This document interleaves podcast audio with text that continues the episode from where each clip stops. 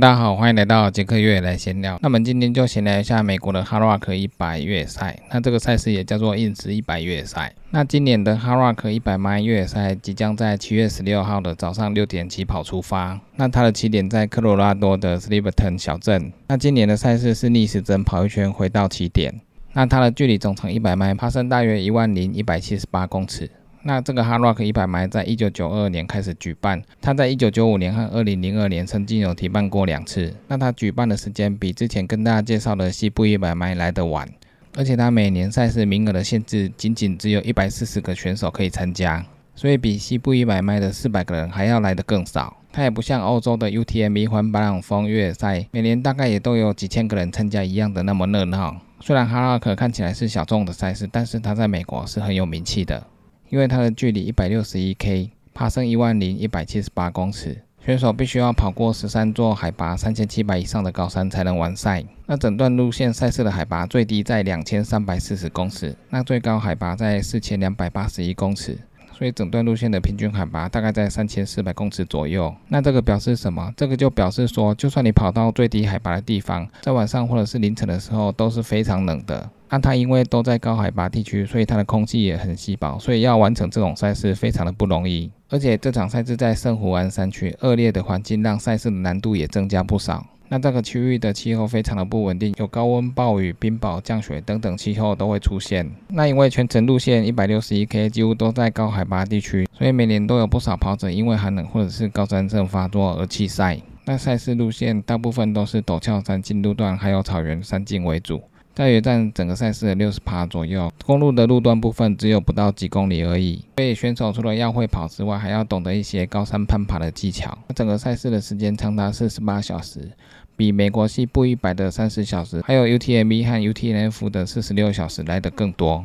因为赛事路段的难度更大，所以时间比较多也是蛮合理的。那每年赛事平均的完赛时间大概长达四十一小时多，也就是一百四十个人有完赛的平均的时间长达四十一小时。那每年的完赛率大概在四十三到七十八之间。那目前赛事的最快完赛记录是 Kilian 在二零一四年的二十二小时四十一分，女子最快完赛记录是戴安娜的二零零九年二十七小时十八分。那虽然 Kilian 在 Harrock 一百迈越野赛拿过四次的冠军，但是最好的成绩也只有二十二小时四十一分，比他在 UTMB 环白朗峰越野赛最好的成绩十九小时十六分还要慢了三个小时半以上。所以可见，Hard Rock 一百迈的越野赛难度真的很高，连 Killian 都要花上那么久的时间。那虽然 Hard Rock 一百迈越野赛的难度很高，但是主办单位的原则就是 Make Hard Rock like Hard Rock。那每年这场赛事一直维持的高品质还有高难度。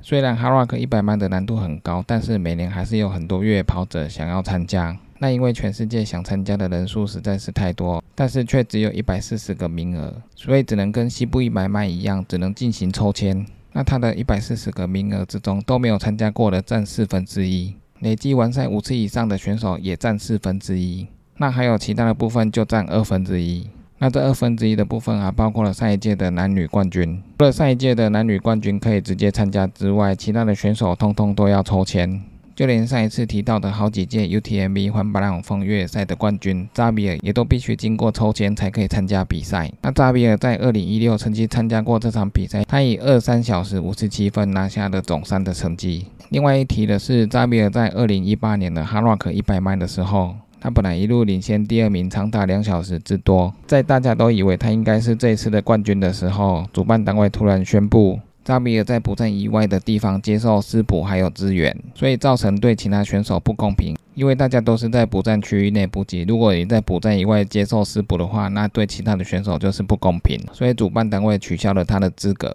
那事后扎比尔也在网络上表示说，在经过六十九 K 的补站之后，他在补站以外的地方遇到他的同伴，那跟同伴聊天的时候，无意间喝了对方的水，还拿了他的冰块，所以他也坦然的接受赛事主办取消他的资格。不过这一件事情还是让他感到非常的沮丧。那刚刚说，因为报名 h a r Rock 一百迈赛事的人实在是太多了，但是却只有一百四十个名额，所以他的中签率不到七趴。所以 h a r Rock 一百迈不仅仅是赛事难度很高，连参加抽签的难度也非常的高。还有赛事的主办希望参加这场赛事的选手都能有服务奉献的心来帮助其他的人，所以赛事的主办希望参赛的选手在指定的时间内能够完成八小时以上的赛事自供服务。不管是哪一场赛事，只要你能够完成八小时以上的赛事自供服务，就有达到他的要求。那再来就是必须要在两年之内有参加过其他越野比赛，比如 TDG 巨人之旅、UTMB 环巴朗峰、UTNF 环富士山等等越野赛事。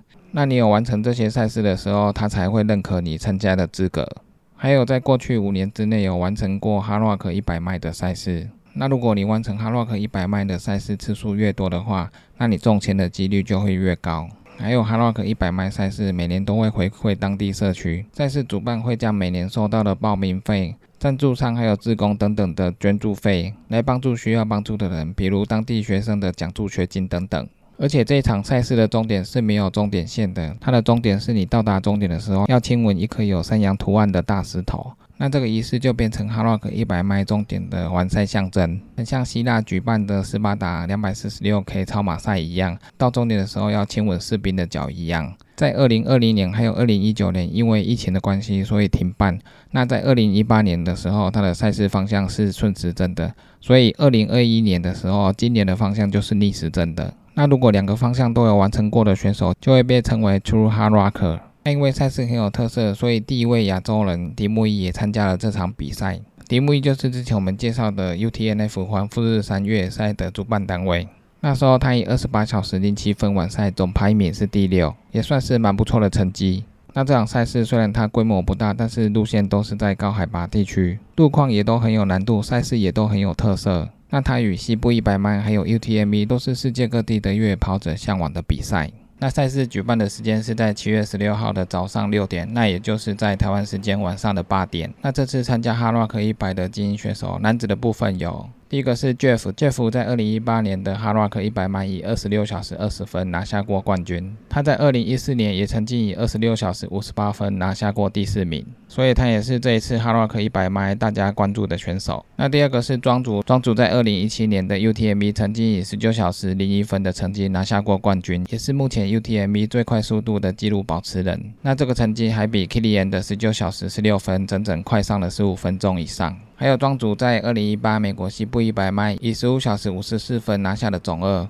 那这一次是庄主第一次参加哈洛克一百迈的比赛，大家也都非常期待他的表现。那第三个是 Dylan Bowman，他曾经在二零一一年以十七小时十八分拿下了 Libio Trail 一百迈的总二。那 Libio Trail 一百跟美国西部一百，还有佛蒙特一百，和在犹他州的 Wasatch Front 一百迈的越野赛事，都是美国的大满贯赛事。那瓦萨曲 Front 一百本来是美国最难的赛事，它的高度海拔大约在一千四到三千二之间，那最低温可以达到负六度，最高温可以到二十六度。全省一百迈的爬升到达八千公尺以上，时间限制三十六小时，所以是美国的最难越野赛事，一直到被哈洛克一百迈所取代。那 Dylan Bowman 在二零一四年的美国西部一百迈以十五小时三十六分拿下过第三名。今年刚结束的美国西部一百迈，Dylan Bowman 也在赛事当直播的解说员。那他在二零一八年的 UTNF 环富士山也以十九小时二十一分拿下冠军。他这一次也是第一次参加哈洛克一百。